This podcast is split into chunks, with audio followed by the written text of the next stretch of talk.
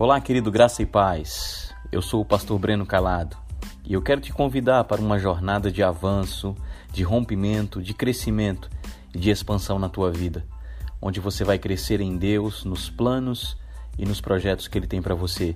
Esse é o seu tempo tempo de desenvolver, tempo de despertar, tempo de avançar e dar passos firmes e seguros no propósito de Deus.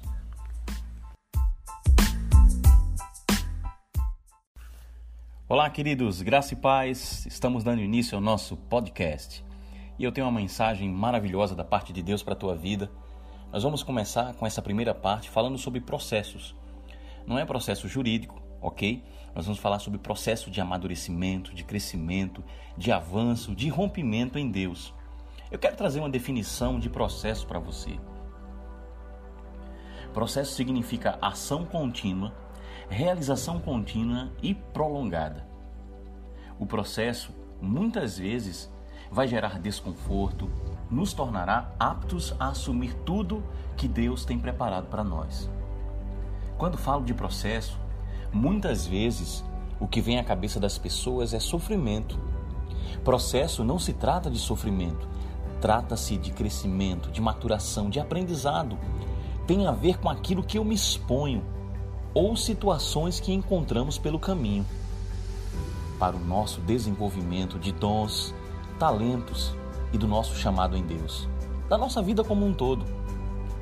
Diante de situações que fogem do nosso controle, e aí onde entra a aplicação do conhecimento.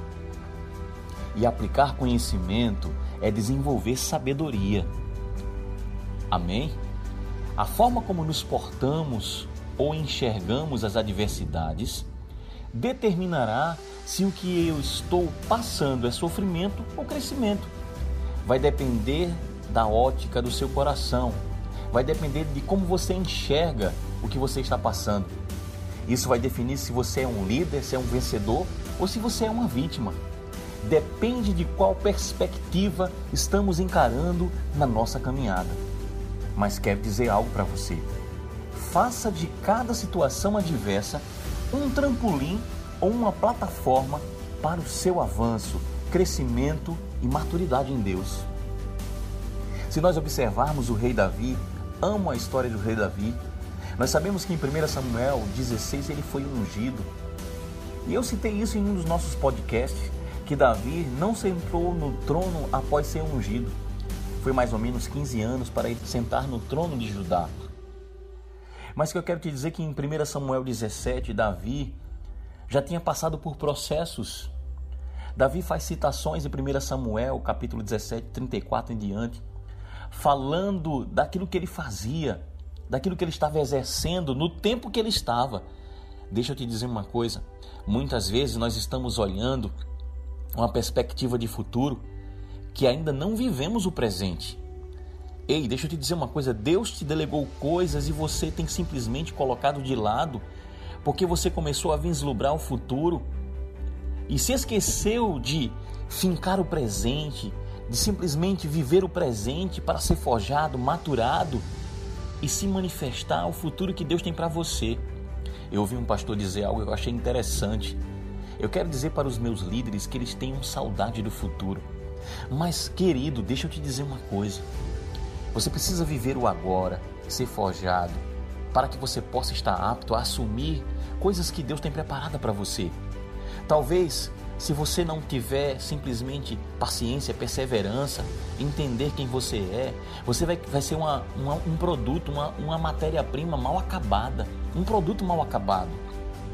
Então, Davi trouxe as credenciais para o rei Saul naquele momento de aflição que Israel estava passando. Israel estava sendo simplesmente intimidada. Sabe o que a intimidação faz, querido? Ela paralisa o dom, ela paralisa as ferramentas, os talentos. Por isso que Davi, ele sabia quem ele era, ele tinha convicção da aliança que ele tinha com Deus. E ele traz as credenciais. Ele diz para Saul: Saul, olha, meu rei, deixa eu te dizer uma coisa. Quando o leão e o urso vêm e atacam as minhas ovelhas, estou parafraseando para você, eu vou lá e simplesmente venço, mato Davi está dizendo: Olha, eu estou apto a assumir agora esse momento do processo que eu passei, daquilo que eu fui maturado, eu estou apto a enfrentar esse gigante. Mas não só isso, querido, Davi tinha a convicção de que era um vencedor. Davi simplesmente não pulou as etapas. Nós não devemos pular as etapas. No processo, precisamos estar convictos do que queremos. No primeiro sinal de revés, muitas vezes nós estamos sucumbindo, retrocedendo. Na primeira voz de intimidação, nós somos paralisados. Ei, querido, você é um líder, você tem um chamado em Deus. Você pode estar à frente de um departamento, você pode estar à frente de uma igreja. E todos os dons e ferramentas estão aí em você, prontas para ser utilizadas. Neste momento, nessa estação, nesse processo que você está vivendo. Por isso que você precisa estar convicto daquilo que você quer, daquilo que você faz, de onde você está, para que você não venha sucumbir, fracassar.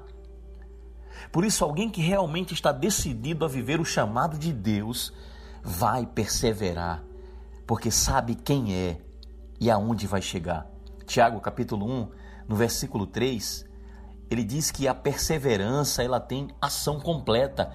Ei, amado, ei, querido líder, querido pastor, Querido ministro, Deus te chamou para começar, continuar e terminar. Deus te chamou para que você vá até o fim, corra a carreira que é proposta para você. Você não vai desistir, você não vai parar, você não vai olhar para a esquerda, você não vai olhar para a direita, você vai olhar para o chamado, para o propósito, para o plano maravilhoso que Deus tem para você. Uma das coisas que eu preciso ter no processo é clareza. Tenha bem definido e claro no seu coração o que Deus está lhe propondo, para que você não viva o chamado de outro, para que você não esteja simplesmente aleatório aonde você está congregando, aonde você está vivendo. Sim, porque quando nós estamos de fato é, sem entender onde nós estamos e o que estamos fazendo, nós vamos viver um subplano. Nós vamos viver simplesmente fora daquilo que Deus tem para nós. Nós vamos estar andando de uma forma onde Deus não nos chamou para andar. E é importante, querido, que para que esse momento você tenha comunhão, intimidade, rendição e entrega, para perceber tempos e estações que virão. Sem clareza e com as lentes da nossa caminhada embaçada, vamos pegar atalhos. E atalhos muitas vezes são quebra de princípios ou caminhos errados. Você está pronto para aquele que te criou produzir em você estruturas que te levarão a realizar o plano que Deus tem para a tua vida? No processo de crescimento e amadurecimento, tenha sempre por perto pessoas que aumentarão o teu nível. Saiba que mesmo as pessoas que estão indo de encontro à vontade de Deus na tua vida, que, que te confrontam no sentido de estar contrário ao que Deus tem para a tua vida. Não estou falando dos teus líderes, presta atenção. Não estou falando de pessoas que estão acima de você, que olha a tua vida na perspectiva de Deus, que está desenvolvendo o teu chamado, que está te levantando em Deus para que você possa correr a carreira, para que você seja lançado como uma flecha na mão do valente. Não estou falando dessas pessoas. Eu estou falando de pessoas que vão vir no caminho, querem retardar o teu crescimento. Essas pessoas são uma oportunidade de crescimento, amadurecimento. Pense nisso. Cada problema, seja ele na esfera de relacionamento, em qualquer área, sejam em situações que fogem do nosso controle, é uma grande oportunidade de avançarmos para a promoção que Deus tem para as nossas vidas. E para finalizar esse primeiro momento, quero também frisar que temos uma estrutura emocional. Sim, somos um ser trino, mas nós precisamos estar firmados, fortalecidos, não só no espírito ou no homem interior. Precisamos estar moldados ou tomar a forma da palavra, transformando a nossa mente pela instrução da palavra. Precisamos nos fortalecer para sermos líderes maduros, com a alma fortalecida e blindada pela palavra, não um líder de alma doente. No processo, não podemos recuar no que diz respeito a assumirmos o nosso lugar levantado por Deus. Saul, como rei, falhou no caráter. Deus levantou Davi. Isso quer dizer, tem uma frase que o meu pastor sempre fala, o pastor Walter, a unção nunca se insenta. E para finalizar, cuidado com aquilo que estamos nos expondo, porque o processo revela o nosso coração através das nossas atitudes. Espero que você seja ricamente abençoado com esse podcast Essa é a primeira parte dessa mensagem, Processos. Eu sou o pastor Breno Calado, eu amo a tua vida e nos vemos no próximo podcast. Te amo, meu irmão. Shalom.